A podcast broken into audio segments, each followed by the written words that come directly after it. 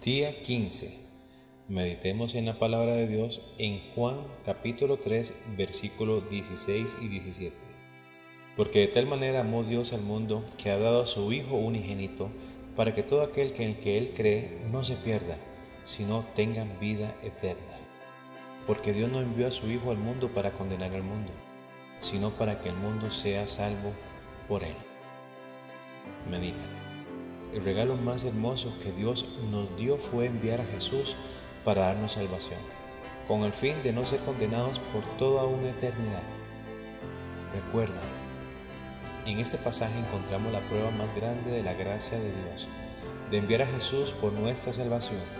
Démosle gracias a Dios por su gran amor. Oremos. Padre nuestro, hoy reconocemos tu amor, tu gracia hacia toda la humanidad enviando a tu único Hijo a tomar nuestro lugar. Recibo a Jesús como mi Salvador personal. Amén.